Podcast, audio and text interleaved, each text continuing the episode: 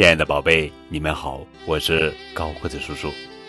今天要讲的绘本故事的名字叫做《大熊的难题》，作者是瑞典洛夫根文图，杜莎翻译。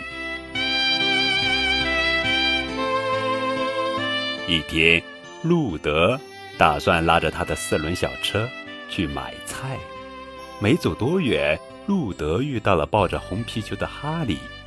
哈利说：“路德，我能在你的小车里坐会儿吗？”路德说：“当然可以啦，上来吧。”哈利舒舒服服地坐在小车里，路德拉着他往前走。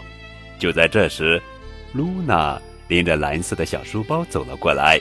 “路德，我可以坐你的车吗？”露娜问。当然可以，上来吧，路德说。露娜和哈利坐在车里，高兴地聊着天。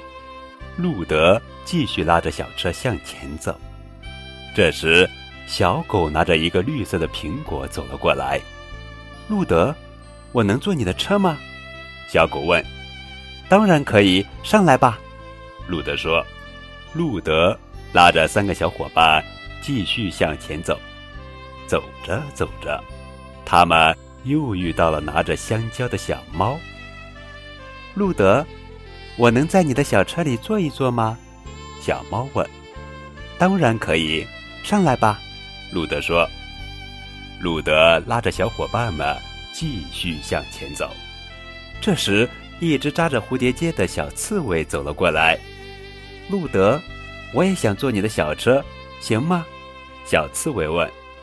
当然可以，上来吧。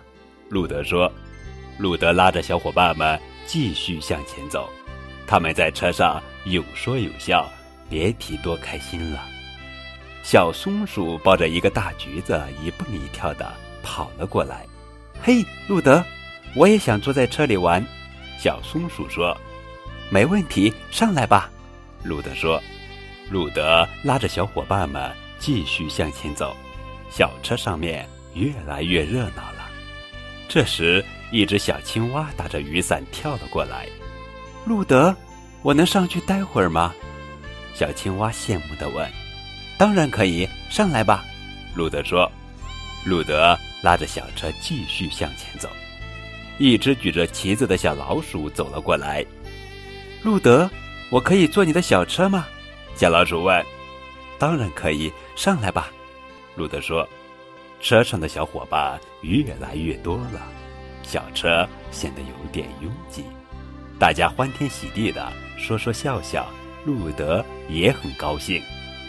就在这时，一头大熊走了过来。路德，你能说出车上的小伙伴们都拿了什么东西吗？如果说对了，我就奖励你一个大冰激凌。大熊说。路德看了看车上的小伙伴们。